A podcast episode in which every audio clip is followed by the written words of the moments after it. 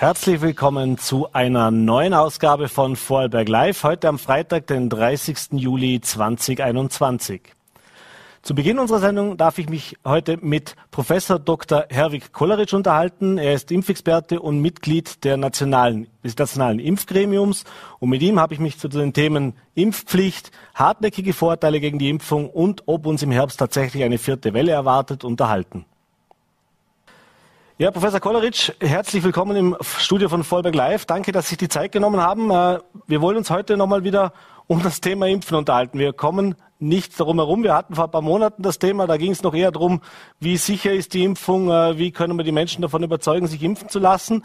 Das hat eine Zeit lang ganz gut funktioniert. In den letzten Wochen lässt die Impfbereitschaft merklich nach und das hat dazu geführt, dass jetzt vermehrt auch der Ruf danach kommt, ob man nicht doch eine Impfpflicht sich überlegen sollte. Da gibt es aus den verschiedensten Bereichen schon Vorstöße. In Vorarlberg zum Beispiel hat man sich jetzt entschieden, dass Neueinstellungen im Gesundheitsbereich ab 1. September nur noch geimpft eingestellt werden. Es gibt natürlich auch weitere Bereiche, wo das disku diskutiert wird. Ist eine mögliche Impfpflicht auch im Sinne von Ihnen als Experten und auch in der Kommission, in der Sie ja noch nach wie vor sind, äh, was wird da zu diesem Thema gesprochen? Und grundsätzlich, glaube ich, muss man dieses Thema ein bisschen differenziert betrachten. Erstens einmal, es gibt bestimmte Bereiche, in denen eine Impfpflicht durchaus vernünftig ist, nämlich überall dort, wo der Person, die geimpft sein soll, andere Personen anvertraut sind, die im Fall einer Corona-Erkrankung nicht nur zu Schaden kommen könnten, sondern auch daran sterben könnten, also zum Beispiel eben im Gesundheitsbereich. Da halte ich das für legitim und muss auch sagen, dass ich auch schon von Seiten des Berufsethos von Personen, die in diesem Bereich beschäftigt sind, eigentlich für selbstverständlich halte, dass sie sich impfen lassen. Mhm. In allen anderen Bereichen äh, muss man schon prüfen, ob es wirklich notwendig ist, eine Impfpflicht zu verhängen. Ich bin kein großer Freund der Impfpflicht, weil sie eigentlich immer mehr Widerstand erzeugt, als sie Nutzen bringt. Wenn ich zum Beispiel jetzt einen Bereich hernehme wie die körpernahen Dienstleister, wenn ich da jemanden dabei habe, der sagt, nein, ich möchte mich aus persönlicher, religiöser oder welcher immer Überzeugung nicht impfen lassen, so habe ich eine Alternative nach der berühmten 3G-Regel, in dem Fall 2G-Regel. Ich kann ihm sagen, du lass dich dreimal in der Woche testen. Das ist genauso sicher, wie wenn du geimpft bist. Und damit haben wir keine Probleme. Mhm. Wenn das jemand bereit ist, über lange Zeit durchzuziehen, hat er meinen Segen. Mhm. Jetzt ist aber natürlich auch ein Thema, dass es heißt, damit die Impfung wirklich in der Pandemiebekämpfung äh, ihr Ziel erreicht, sprich eine gewisse Herdenimmunität. Das war immer das große Ziel, dass man sagt, wir müssen einen gewissen Anteil an der Bevölkerung durchimpfen, damit wir diese Pandemie tatsächlich wirklich in den Griff bekommen, damit wir auch dann, wenn jetzt neue Mutationen auftreten, nicht mehr in die Problematik hineinkommen, wie wir es jetzt gerade so leicht merken, eine vierte Welle oder vielleicht dann noch mehrere Wellen zu erleben. Äh, aktuell haben wir in Vorarlberg mit der Erstimpfung, da sind wir eh nicht so schlecht, 68 Prozent der, äh, der Personen, die sich impfen lassen könnten, schon geimpft. Aber da braucht es natürlich noch mehr. Wenn wir jetzt, Impf, wenn wir jetzt nicht von der Impfpflicht sprechen, äh, wie viel würde man denn tatsächlich im Endeffekt brauchen, um einen sicheren Schutz für die Bevölkerung zu haben? Und was ist noch, was wäre eine Option, wie man das anders erreichen könnte, eben als aus, außer durch eine Verpflichtung? Also ich fürchte, ich muss Ihnen da ein bisschen äh, äh, die Illusion nehmen. Eine Herdenimmunität ist mit den gegenwärtigen Mitteln, die wir zur Verfügung haben, nicht erreichbar. Mhm. Und zwar aus mehreren Gründen. Erstens, äh, weil sich nicht genügend Leute impfen lassen können. Sie dürfen nicht vergessen, ein großer Teil der Bevölkerung ist zu jung, um geimpft zu werden. Mhm. Zweitens, weil wir keine Impfstoffe haben, die eine hundertprozentige äh, äh, Wirksamkeit haben, sondern wir liegen etwa bei 90 Prozent. Und bei den neueren Varianten könnte es sogar in einem oder anderen Fall sein, dass wir niedriger liegen. Also das sind schon einmal zwei sehr gewichtige Argumente. Und das dritte ist natürlich, dass wir auch Leute dabei haben, die sich eben nicht impfen lassen wollen. Mhm. Was wir, was unser Ziel sein muss, ist eigentlich, dass wir eine so stabile epidemiologische Situation in der Bevölkerung erreichen. Und da zählt jeder Prozentpunkt, den wir an mehr Impfungen haben, damit die Situation nicht mehr entgleisen kann, so dass unser Gesundheitssystem nicht mehr beginnt, an seine Grenzen zu kommen, dass andere medizinisch wichtige Maßnahmen verschoben werden müssen, dass wir einen Lockdown mit all seinen Folgen von psychischer und wirtschaftlicher Seite noch einmal äh, erdulden müssen. Mhm. Äh, das heißt, wir werden sicher im Herbst eine vierte Welle bekommen. Ich kann Ihnen heute beileibe nicht sagen, wie die aussehen wird, weil was wir momentan sehen in Bezug auf die epidemiologische Entwicklung äh, in Europa ist so heterogen, dass wir daraus eigentlich keine vernünftige Schlüsse ziehen können. Aber unser Ziel muss sein, diese Welle so flach wie möglich zu halten. Damit äh, und gleichzeitig auch in der älteren, in der vulnerableren Bevölkerung die Impfquote so hoch wie nur irgend möglich zu treiben. Mhm. Damit äh, entlasten wir auf jeden Fall die Gesundheitssysteme, weil die jüngeren Menschen werden deutlich seltener schwer krank. Äh, und auch was Todesfälle betrifft, sind sie wesentlich äh, glücklicher als die ältere Generation. Äh, natürlich ist es auch in der jungen Generation sinnvoll, impf zu impfen zu lassen, denn die Krankheitslast wird trotzdem stark minimiert. Aber es ist nicht jetzt gesundheitspolitisch so wesentlich, wie das in der älteren Bevölkerung der Fall ist. Mhm.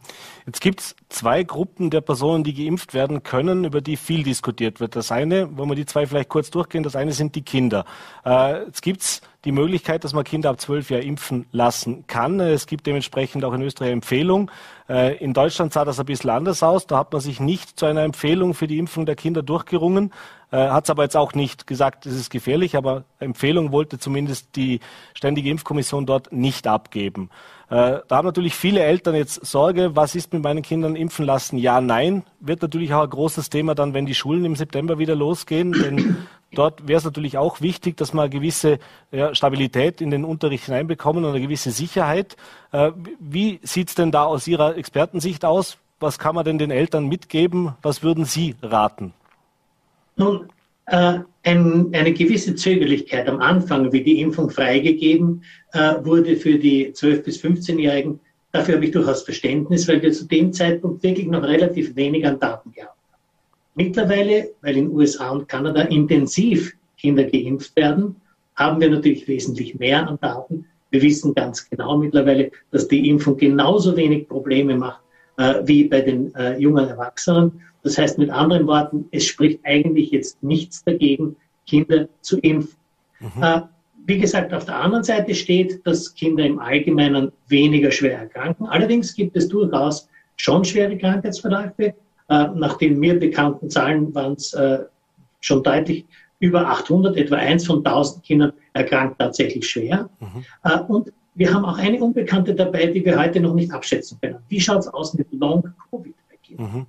Das ist etwas, was uns noch am Kopf fallen könnte. Mhm. All das sollten, glaube ich, Eltern äh, in ihre Überlegungen mit einbeziehen, äh, ob, wenn sie sich entscheiden sollen, ob sie ihr Kind impfen lassen wollen oder nicht. Äh, ich persönlich, wenn es meine Kinder wären, würde schon jetzt zur Impfung plädieren, weil, wie gesagt, die Daten sind eigentlich sehr, sehr gut und wir haben keine Probleme gesehen. Und noch dazu, was man auch dazu sagen muss, die Impfung wirkt bei Kindern ganz hervor. Mhm. Äh, zweite Personengruppe äh, hat mich ein bisschen überrascht, aber das ist doch ein großes Thema. Das sind junge Frauen. Da herrscht immer noch dieses, äh, diese Sorge, diese Angst, die habe ich ganz oft gehört, auch im Umfeld, beziehungsweise hört man auch immer wieder in den Medien. Äh, ja, ich möchte vielleicht noch Kinder bekommen, ich bin mir nicht sicher, ob ich dann noch schwanger werden kann, wie es mit der Fruchtbarkeit aussieht. Ich möchte mich jetzt nicht impfen lassen können. Vielleicht können wir dazu jetzt auch mal ein bisschen ja. die, die Fakten bemühen. Also das ist wirklich etwas, was von Anfang an äh, kolportiert wurde und was wirklich ein grober Unfug ist. Und zwar ist das aufgekommen, weil irgendein findiger Kopf gefunden hat, dass in der Aminosäuresequenz der, äh, äh, des SARS-CoV-Antigens, also dieses Spike-Antigens, äh, ähnliche Aminosäurensequenzen vorkommen wie in einem Hormon, das wichtig ist für die Plazenta-Bilder, Syncytin 1. Mhm. Und daraus hat er geschlossen, naja, wenn da sogenannte Sequenzhomologien bestehen, dann könnte sich dadurch eine Auswirkung auf die Fruchtbarkeit ergeben. Mhm. Das ist ein völliger Holler. Denn äh, ähnliche Sequenzhomologien zwischen dem Spike-Protein haben wir auch zum Beispiel mit dem menschlichen Blutfarbstoff, mhm. also mit dem Hämoglobin. Das heißt, äh, es, wir müssten dann auch Probleme mit dem Hämoglobin bekommen. Es müssten plötzlich alle Menschen anämisch werden also zu wenig Blut haben. Ja. Und was noch viel wesentlicher ist, das komplette Virus, ja, also das heißt das infektionsfähige Virus, wäre dann natürlich auch ein ganz großes Problem für die Fruchtbarkeit. Das heißt, jede Frau, die die natürliche Infektion bekommt, wäre dann sicher wesentlich gefährdeter als durch die Impfung. Wir haben gesehen, in der bisherigen Anwendung, und wir haben bitte überblicken momentan 3,7 Milliarden verabreichter Impfstoffdosen gegen Covid-19, dass das überhaupt keinen Einfluss haben. Und ich warne dafür, und das ist bitte jetzt im Scherz gesagt, eine Covid-Impfung als Verhütungsmittel zu verwenden. Gut, dann kommen wir zu der Wirksamkeit der Impfstoffe. Äh, da, Sie haben es vorher schon gesagt, äh, vom Verlauf einer schweren Erkrankung, BioNTech Pfizer als Beispiel über 90 Prozent, auch bei Moderna sehr hohe Werte, selbst bei AstraZeneca ist deutlich über 80 Prozent, was man nach wie vor sagt. Aber jetzt tauchen immer mehr Studien auf und immer mehr auch Berichte darüber auf, dass gerade diese Delta-Variante dazu führt, dass der Impfschutz angeblich massiv nachlässt. Ich kenne so eine Studie aus Israel zum Beispiel, wo man davon spricht, dass es noch knapp 60, 70 Prozent vor der Ansteckung sind. Zwar nach wie vor ein hoher Schutz vor der schweren Verlauf, aber eben vor dieser Ansteckung deutlich nachlässt, dieser Impfschutz. Aktuell haben wir jetzt aber die Situation, dass, Sie haben es die 3G-Regel gesprochen, ich muss getestet, geimpft oder genesen sein. Wenn ich jetzt geimpft bin, muss ich mich aber nicht testen lassen, ich komme überall hinein. Wir hatten gerade in Vorberg so einen Fall in der Diskothek, da war eine Person, die war geimpft, war dann positiv. Äh, es gab dann einen kleinen Cluster. Äh, muss man trotzdem jetzt auch mit diesen, trotz Impfung damit rechnen, dass künftig auch für Geimpfte wieder vermehrt Tests vorgeschrieben werden sollten? Nun, ich glaube, dass das äh, nicht der Fall sein wird. Einfach deshalb, meine, natürlich bitte in besonderen Bereichen, wie gesagt, ich rede jetzt wieder vom Gesundheitsbereich zum mhm. Beispiel, da kann ich mir das durchaus vorstellen, weil da müssen wir mit extremer Sicherheit haben. Aber wenn der Großteil der Bevölkerung geimpft ist und es ist eine Person, die geimpft ist, drunter, die infiziert wird und das Virus weitergibt, und es gibt es an Geimpfte weiter, mhm. dann passiert ja nichts de facto. Das heißt, das ist zwar ein epidemiologisches Problem, aber es ist kein medizinisches Problem, eigentlich. Mhm. Das ist einmal das eine. Das zweite ist, dass das mit den äh, 60, 70 Prozent äh, Wirksamkeit gegen die Weitergabe bei der Delta-Variante sehr relativ zu sehen ist. Hier gibt es andere Daten, die sind höher. Hier muss ich fairerweise sagen, hier ist das letzte Wort noch nicht gesprochen. Und es ist auch durchaus möglich, dass es im Verlauf der Zeit, die der Impfschutz dauert, sich verändert. Das bedeutet, dass jene Personen, die zum Beispiel schon sechs Monate und länger geimpft sind, dass es da eher dazu kommt, dass sie in der Lage sind, das Virus weiterzugeben, mhm. als jene, die zum Beispiel relativ kurz geimpft sind. Aber noch einmal, wie gesagt, ein äh, Geimpfter, der vorüber, der infiziert wird, scheidet erstens kürzer das Virus aus, zweitens in deutlich niedrigerer Konzentration, ist daher epidemiologisch zwar nicht ungefährlich, aber deutlich weniger gefährlich natürlich als ein Nicht-Geimpfter. Und man muss ja auch sagen, dass Personen, die getestet sind, auch wenn sie sich alle 48 Stunden testen lassen, mhm. nicht hundertprozentig sozusagen äh, frei von einer Infektion sein müssen. Mhm. Denn wir wissen, dass ein Test immer eine Momentaufnahme ist und 48 Stunden bis zum nächsten Test kann schon bedeuten, dass er nach 24 Stunden nach dem Test bereits infektiös ist. Wir müssen also, und das will ich damit summarisch eigentlich sagen, eine gewisse Unschärfe in Kauf nehmen. Aber wie gesagt, wir können diese Unschärfe dadurch abfedern, dass wir eben möglichst intensiv in der Bevölkerung. Mhm. Jetzt gibt's äh, schon die Ankündigung, es wird im Herbst nicht ohne sogenannte Booster-Impfung, also einen dritten Stich, wie es der Bundeskanzler auch gesagt hat, ablaufen. Äh, ich habe da auch schon gehört, dass Kreisen, dass man da schon in der Planung ist, wie das zeitlich dann auch schon beginnen soll. Also im späteren Herbst äh, soll das dann schon langsam wirklich losgehen, sofern dann eben auch ein adaptierter Impfstoff auch verfügbar ist, immer vorausgesetzt natürlich, aber da arbeitet man stark dran. Äh, jetzt dazu zwei Fragen. Zum einen war das ja lange unklar, braucht man es, braucht man es nicht. Aber dass es diesen dritten Stich braucht und eventuell auch danach noch weitere, ist das, was wir jetzt mittlerweile gelernt haben aus diesen ersten Monaten? Nun, auch hier muss ich sagen, ist nicht ganz so. Allerdings sind das ganz, ganz neue äh, Ergebnisse und es wird da auch noch einiges dazukommen. Heute ist ein Preprint veröffentlicht worden äh, äh, über den Pfizer-BioNTech-Impfstoff, der die Halbjahresdaten mhm. Äh, in Bezug auf die Effektivität wiedergibt. Und da zeigt sich, dass der Pfizer-BioNTech-Impfstoff auch nach sechs Monaten noch eine Effektivität von 91 Prozent. Mhm. Da nicht zu erwarten ist, dass schlagartig nach sechs Monaten dann der Schutz weg ist, ja, haben wir sicherlich einen gewissen Spielraum, um uns zu überlegen, wann wir Boosterimpfungen wirklich einsetzen. Mhm. Nun, äh, hier muss man aber wiederum sagen, wenn ich eine Boosterimpfung plane, dann muss ich mir natürlich immer am schwächsten Glied in der Kette orientieren.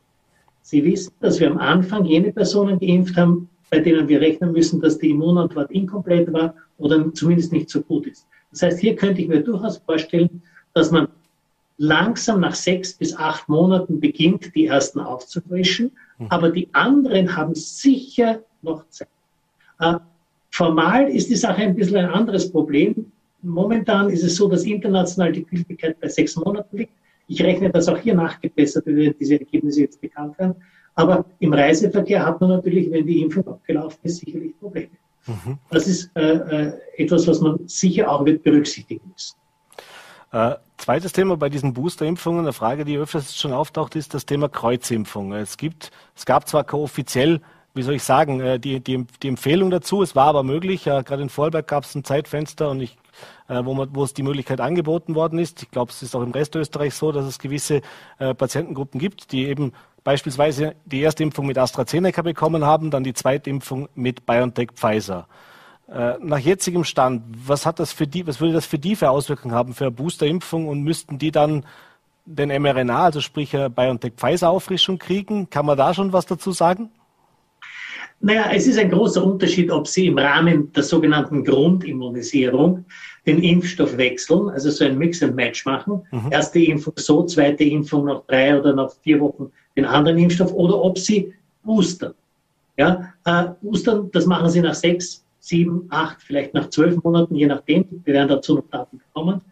Und da wird es mit hoher Wahrscheinlichkeit nicht relevant sein, welchen Impfstoff Sie nehmen, äh, äh, denn dass diese Immunität wird aufbauen auf dem, was eben schon vorhanden ist. Wir bilden ja sogenannte Gedächtniszellen aus und die werden dann abgerufen und bilden, das wissen wir auch schon im Falle einer Boosterinjektion, unglaublich hohe Antikörperspiegel aus, die dann auch nicht einmal, wenn wir den Impfstoff adaptieren, bei weitem ausreichen, um die Varianten zu unterdrücken.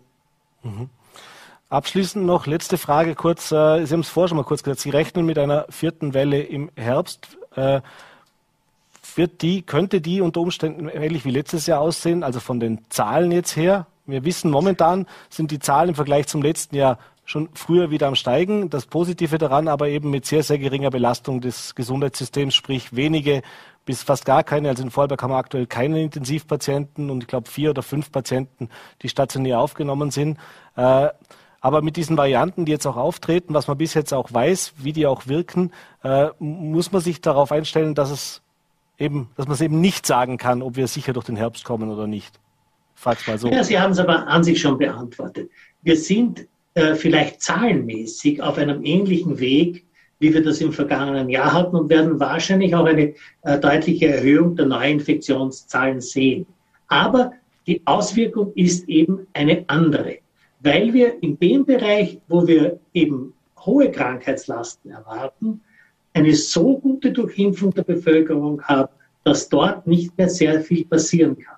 Das bedeutet, wir müssen in Zukunft für die Beurteilung des epidemiologischen Geschehens nicht nur die Zahl der Neuinfektionen heranziehen, sondern als wichtigen zweiten Parameter, wie wirkt sich die Zahl der Neuinfektionen auf äh, die Belegung in den Spitälern und auf den Intensivstationen aus. Mhm. Ich glaube, das wird ein ganz anderes Bild ergeben, als wir das letztes Jahr im Herbst gesehen haben.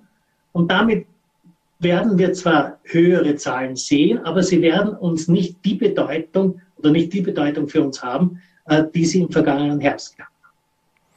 Das hoffen wir, glaube ich, alle. Das nehmen wir jetzt auch als positives Signal auch mit. Herr Professor Kolleritsch, ich bedanke mich, dass Sie sich die Zeit genommen haben. Ich wünsche Ihnen einen schönen Abend, alles Gute. Bleiben Sie gesund vor allem. Vielen Dank. Ihnen auch. Das Gespräch mit Professor Dr. Kolleritsch mussten wir aus Termingründen vor der Sendung aufzeichnen. Ja, seit knapp 40 Jahren begeistern sie ihr Publikum. Die nahe der Rede ist von Gerhard Polt und seiner Comedy Biermöselblasen. Heute heißen sie die Wellbrüder, sind aber die gleichen Personen tatsächlich seit 40 Jahren, die sie gemeinsam die Bühnen im In- und Ausland bespielen. Morgen gastiert Gerhard Polt mit den, mit den äh, Wellbrüdern gemeinsam in Lech-Zürs. Äh, da gibt's noch Karten, kann ich nur sehr empfehlen.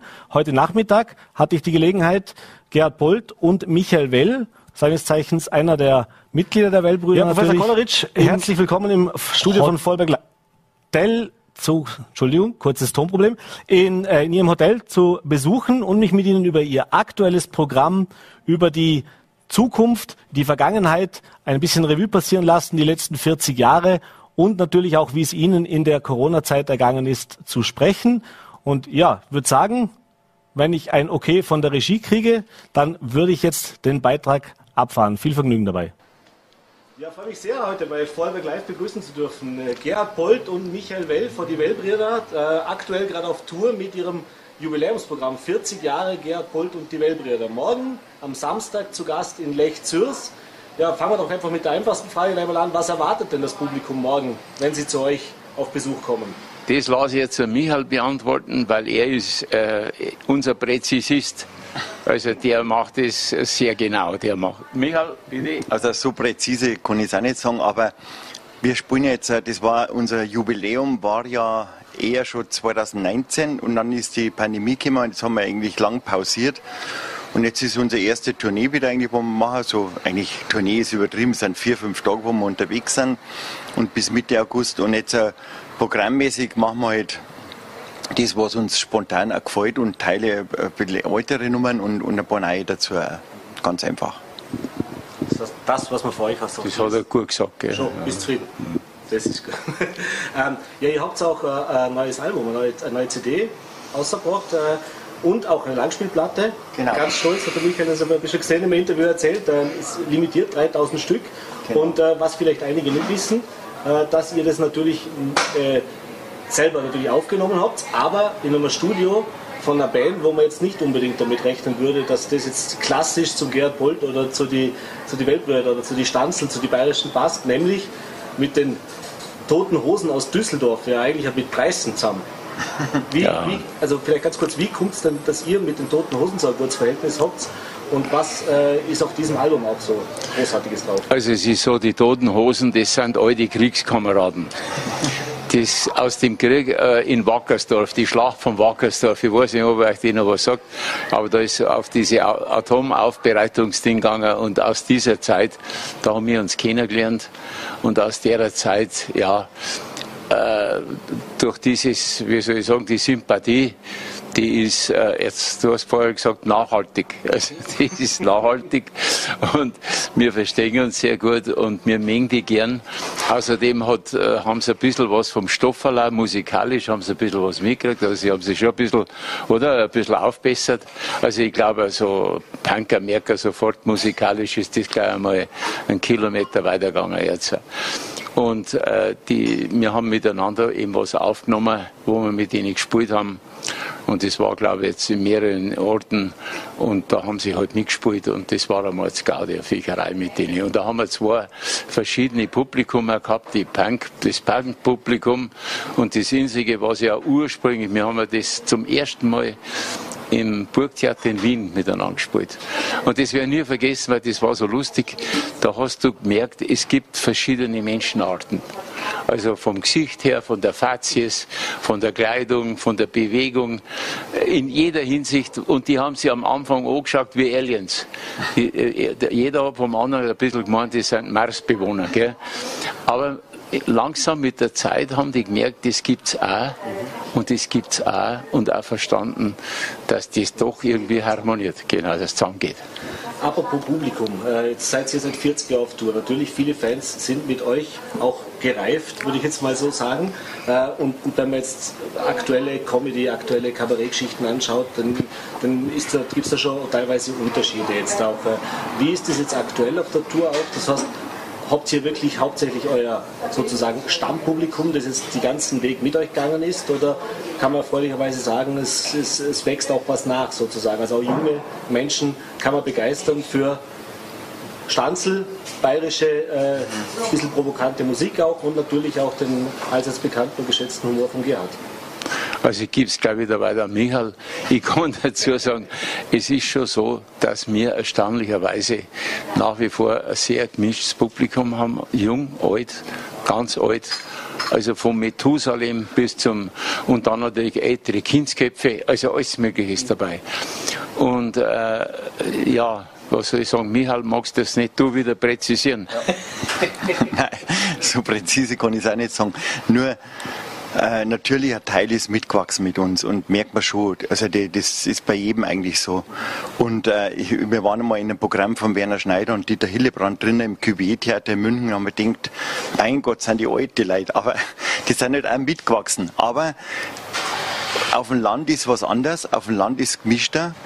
Und äh, wir jetzt in der Stadt, in Großstädten und der bei Gerhard hat das schon erreicht, dass der Gerhard über Generationen übergreifend ist. Er ist ein sehr viel junges Publikum. Der Gerhard, wir kriegen viele Anfragen von so Hip-Hop-Gruppen und, und, und Rapper, die mit dem Gerhard gerne eine Nummer machen dann oder wo der Gerhard zum Teil schon mitgemacht hat. Und äh, eigentlich ist es eigentlich äh, eine tolle Geschichte, dass das so übergreifend ist und dass es eigentlich so mit äh, ein neues Publikum dazukommt. Das heißt, der Bolt als Rapper, das wäre mir jetzt neu, aber in dem Fall tatsächlich schon auch äh, zweites Standbein fast, oder? Ja, noch nicht ganz. das gewiss nicht, nein. Ähm, jetzt, wenn man, du hast gerade vorher gesagt, die Toten Hosen, ihr seid Kriegskameraden. Wenn man jetzt eure Geschichte verfolgt, äh, das war oft sehr, äh, jetzt politisch nicht im Sinne von Tagespolitik, aber doch, äh, wenn es um große Bauprojekte gegangen ist, da wart ihr immer mit vorne dabei, ob es die dritte Landebahn in München ja, ja. ob es diese Autobahnbau mhm. war, äh, ob es eben das Kraftwerk Das stimmt, ja. Ähm, das heißt, und da wart ihr immer auch präsent auf der Bühne, habt dafür auch äh, eure, eure, Stimme erhoben. Äh, die Projekte sind dann tatsächlich größtenteils auch nicht umgesetzt, oder alle eigentlich nicht umgesetzt worden am Ende. Äh, wie viel Bedeutung für euer aktuelles Programm oder auch jetzt nach wie vor noch haben für euch solche Dinge? Also das heißt, findet das auch noch wieder Klang? Weil ich meine, die Projekte sind jetzt doch Tage her. Ja, es gibt hoffentlich wieder neue gigantische Projekte, die sind, werden ja schon alle ausgeklügelt und so, die sind ja schon vorfinanziert und entschieden. Was das Problem ist, äh, dass ich sagen kann, wir haben wirklich äh, häufig bei unsinnigsten Sachen rebelliert oder protestiert und und ich muss sagen, uns hat immer eine anhaltende Erfolglosigkeit begleitet. Also wir haben nie was erreicht. Aber wir waren dabei, wir haben uns mit Herz und Blut gesagt, das ist ein Blödsinn. Aber es ist halt so, es gibt einen Blödsinn, der auch unaufhaltsam ist und das muss man im Leben lernen.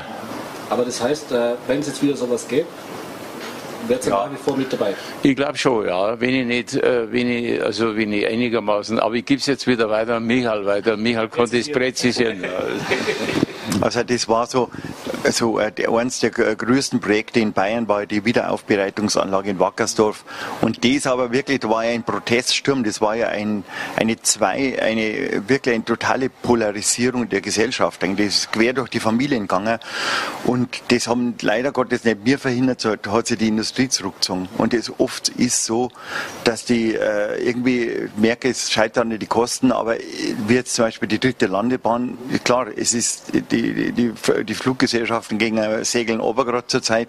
Das ist vollkommen unsinnig. Aber natürlich äh, wollen wir natürlich äh, dagegen äh, das sagen, dass man dagegen ist und die Leute unterstützen, die dagegen sind, weil äh, du, du, kannst ja, du kannst ja gar nicht anders, weil du merkst ja, wie das Land an, unter dem Beton verschwindet langsam und immer mehr versiegelt wird. Das ist ein Dauerthema und das ist in Tirol zum Beispiel nicht anders jetzt. Wenn man die, die äh, Geschichten mit sehenden Auges geht man Untergang entgegen eigentlich, muss man sagen. Ach so. Ja. Ja, aber du, also mir fällt nur noch ein, also wie man den Spruch halt, äh, wir haben keine Chance, aber die nehmen wir wahr. ich erinnere mich da an einen guten Sketch von dir, den, äh, den Leasingvertrag aber wenn wir rechtlich verlieren, moralisch haben wir gewonnen. Das ist genau das, ja.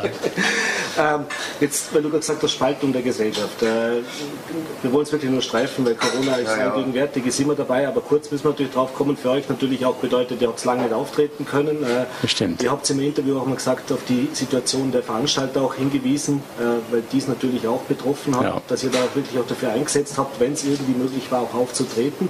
Aber auch da gibt es natürlich eine Spaltung in der Gesellschaft und vielleicht sogar stärker, als wir das die letzten Jahre gehabt haben.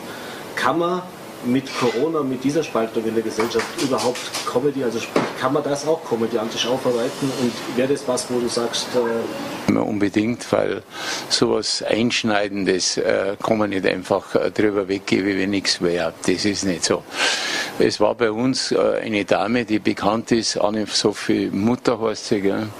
Diese Geigerin, die haben mit mehreren anderen, haben die prozessiert, weil sie gesagt haben, dass die Kultur und kulturellen äh, Einrichtungen benachteiligt werden. Und die sind vor das Bayerische Verfassungsgericht gegangen und dann sind sie ins Bundesverfassungsgericht gegangen. Und wenn man diese Urteile liest, die das dann abgeschmettert haben, dann merkt man, dass auch die, die, die Juristerei, das juristische Element im Endeffekt, glaube ich, also meine Interpretation, nicht richtig kapiert hat, was Kultur, was das bedeutet, Kulturkunst, sondern du merkst, es ist irgendwie, es ist was Fremdes, es ist was anderes. Und du hast auch, äh, da ich nur sagen, in der Gesellschaft verankert im Allgemeinen, wie es darum gegangen ist, dass eben Kirchen, dass man da zwar kontingentiert, aber doch die Kirchen offen hält, also religiöse Plätze, da und, oder die Nachfrage nach dem Fußball, die war vordringlicher. Und die Frage, ob du in eine Ausstellung darfst oder in ein Museum, die war halt sekundär. Und das kommt auch bei den Urteilen nicht raus. Das heißt, es geht ganz tief in die Gesellschaft. Was ist Kultur? Was bedeutet das überhaupt? Und vielleicht ist nur die beste Möglichkeit, Kultur und die Bedeutung überhaupt klar zu machen, was die Kultur im Bruttosozialprodukt ausmachen hat. Michael, sag du dem. Ja, ja wir, haben, wir haben halt auch erfahren, den Stellenwert der Kultur äh, den bei der Politik mhm. Und bei den politischen Institutionen und ihr, mir ist bloß aufgefallen, wo ich wirklich eine Sauwut gekriegt habe, wie das Wort Kultur überhaupt erst nach fünf oder sechs Wochen irgendwie zur Sprache gekommen ist. Der Söder hat das Wort Kultur überhaupt in den Mund genommen. Da waren die Fußnägelpfleger zehnmal früher dran und äh, du, du merkst, aber, aber du merkst halt, wie du, du bist ein Musikermaterial. Musiker war, war vor 100 Jahren war das auch nichts wert, das war so ein Beiwerk und so wirst du behandelt. Du wirst zur Garnierung gern hergenommen und zur Repräsentierung, aber und wir haben natürlich, du bist ja eigentlich Berufsverbot, es war eine Form von Berufsverbot, du hast nichts machen können. Das ist was haben wir noch nie erlebt. Und natürlich das Einzige, was wirklich hilft, ist, dass du deinen Humor peutst. Wir haben jetzt so eine Art Lesung gemacht, wir haben das verfolgt über die, über die politischen Entscheidungen, so eine Art Lesung, in so einem Lesungssingsang und das hat ein bisschen Spaß gemacht, dass man einen Humor behalten hat. Ja. Oder Gerhard? Richtig. Das ist das Wichtigste, oder? Also ja, freilich, er sagt es richtig, du musst den Humor behalten und musst äh, mit Humor versuchen, und Humor ist halt, dass du sagst, na gut, du erreichst halt viel nicht, das ist die einzige Möglichkeit, wo du dich vielleicht ein bisschen wehren kannst. Ja. Und das ist halt es gibt einen Galgenhumor und verschiedene, und man kann auch sehr gedehnt lachen und nicht, es kommt halt wieder drauf an. Apropos Humor, ähm wir kommen schon fast zum Ende von der Zeit, aber das, zwei Fragen habe ich noch. Also apropos zum Humor, jetzt hat sich der, äh, ich will nicht sagen gewandelt, aber zumindest hat sich das, diese Political Correctness und was darf ich sagen, was darf ich wie sagen, natürlich massiv gewandelt und wandelt sich nach wie vor. Wenn ich mir jetzt von dir oder auch von euch jetzt da ein paar Stücke aus den 80ern anschaue, ich nehme jetzt die Meiling als Beispiel heraus und, und, und da gibt es verschiedene andere Sachen da weiß man jetzt, wenn man das reflektiert anschaut, dass das natürlich weder rassistisch noch abwertend noch sonst irgendwas gemeint war, sondern ja eigentlich die deutsche äh, äh, Mentalität ein bisschen wiedergespiegelt hat. Wenn man jetzt überlegt, du würdest mit dem heute auftreten, äh, den Shitstorm möchte ich mir eigentlich, also als neu aufgelegtes Programm, den möchte ich mir gar nicht vorstellen mögen. Äh, ist das teilweise auch ein bisschen frustrierend, wenn man jetzt erlebt, dass halt wirklich jedes Wort noch dreimal mehr auf die Goldwaage gelegt wird, wie das früher der Fall war? Ich weiß, was du meinst. Es gibt den Spruch schon lang, den hat es eigentlich schon gegeben, wo ich angefangen habe. Das war der berühmte Spruch, dass man ein Schar im Kopf hat, im Hirn, dass man sagt, oh, um Gottes Willen, Ecke an oder so. Ich glaube, diese Unerschrockenheit, wenn ich überzeugt bin von der Sache und sage, das äh, nenne ich so, die Italiener sagen, sagt zum Brot Brot und sagt zum Wein Wein, mhm. dann sage ich es. Und den Shitstorm, den muss ich halt dann auf Deutsch gesagt riskieren. Es ist halt so, den riskiere ich eh jeden Tag, wenn ich im Auto fahre, ist überall auf der Straße ein Shitstorm, weil du wirst nur beleidigt jeder sagt, du Idiot. Also man kann sich daran gewöhnen und man, man kriegt halt dann eine, eine geistige Hornhaut. Also das musst du, aber mit der musst du halt dann äh, auf der Bühne oder auch daheim oder was wurscht musst du gehen. Michael, kommst du? Ja. Nein, es kommt ja immer darauf an, wie satirefähig das Publikum ist. Und das, kannst, das kann der es beurteilen, der es anschaut. Und wenn er, wenn einer nicht erkennt, was Satire ist und was nicht und was unterstellt, dann ist er selber, kann man nichts machen. Ich, ich für mich oder und wir bleiben vollkommen entspannt bei dem ganzen Geschichte. Und mir ist das eigentlich also ich meine, ich weiß, was ich, ich, ich finde vieles auch zum Teil nachvollziehbar und berechtigt oder was, aber ich bleibe entspannt und nicht, mache keine Riesengeschichte aus, aus jedem Schmarrn. Ich hätte, ich vielleicht was auch, die ganz interessant gefunden habe. Ich habe einmal äh, gelesen, wo man gefragt worden ist, so Untersuchungen gemacht hat, was sind die meisten Begabungen, die Menschen haben. Haptische, also mit handwerklich, äh, räumliche oder musikalische oder dichterische oder äh, bildhaft und so weiter, also illustrative Begabungen. Und das war interessant, die am untersten angelegte war die Ironiebegabung. Genau. Wirklich wahr. Okay. Und dann haben die das selber noch einmal überprüft, dann haben sie es wieder und dann hat es ein paar so nahe, also zwischen bildlicher oder die mathematische war nicht die größte, aber ganz unten noch einmal die Ironiebegabung, weil die meisten Leute zwar, wenn du das fragst, du nimmst jetzt dieses Mikrofon und fragst dann, haben sie Humor? Dann sagt der meistens ja. ja. Aber der weiß genau, wann er aufhört, der Spaß. das, das heißt, ihr habt ein elitäres Publikum eigentlich, oder? Weil, wenn man sieht, wenn man sieht, bayerische, das ist ja also ein bisschen folkloristisch mit dem Dialekt und mit der Volk, also mit dieser äh, traditionellen Musik auch, oder?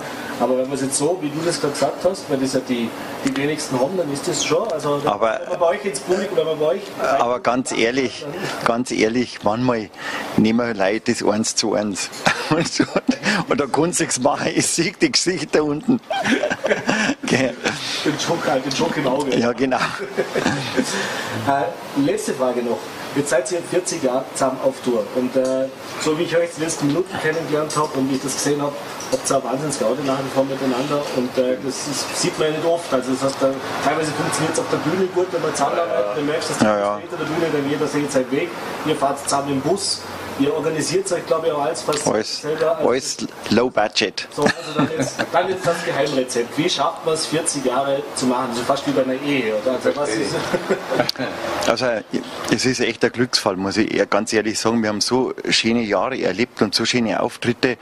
Wir sind dem Veranstalter grundsätzlich immer sehr zugewandt, weil der Veranstalter bereitet ja das Forum und, und bereitet alles vor und wir sind eigentlich nicht überkandidelt. Wir probieren, dass wir die Veranstaltung miteinander, mit Veranstalter optimal rüberbringen und einen schönen Abend haben miteinander.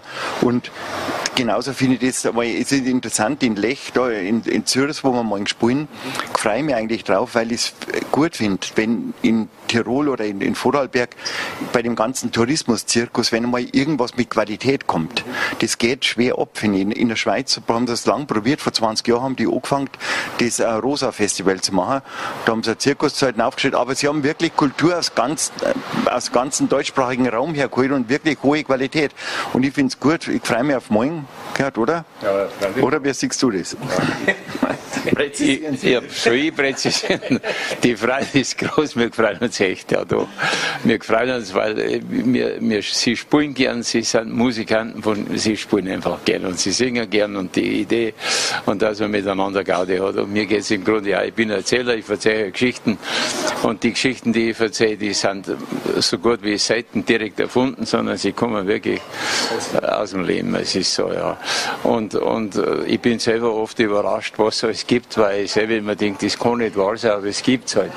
Und, und ich muss sagen, Gott sei Dank ist der Mensch ein unerschöpflicher, und jetzt kommen wir wieder auf das schöne Wort, nachhaltiger äh, Trost.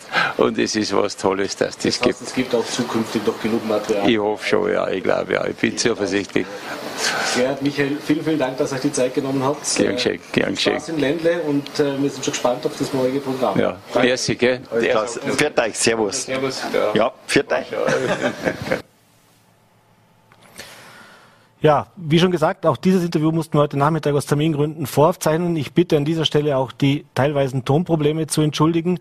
Äh, für alle, die es nochmal in voller Qualität sehen mögen, äh, wir laden es natürlich nachher noch bei uns auf Voller D hoch. Sie können sich dann gerne nochmal auf Voller D in voller Pracht und voller Tonqualität nachsehen. In diesem Sinne, das war's mit der heutigen Ausgabe von Vorarlberg Live. Das war's für diese Woche. Wenn Sie mögen, gerne wieder Montag 17 Uhr auf Voller.t, VNRT und Ländetv. Einstweilen ein schönes Wochenende und einen schönen Abend.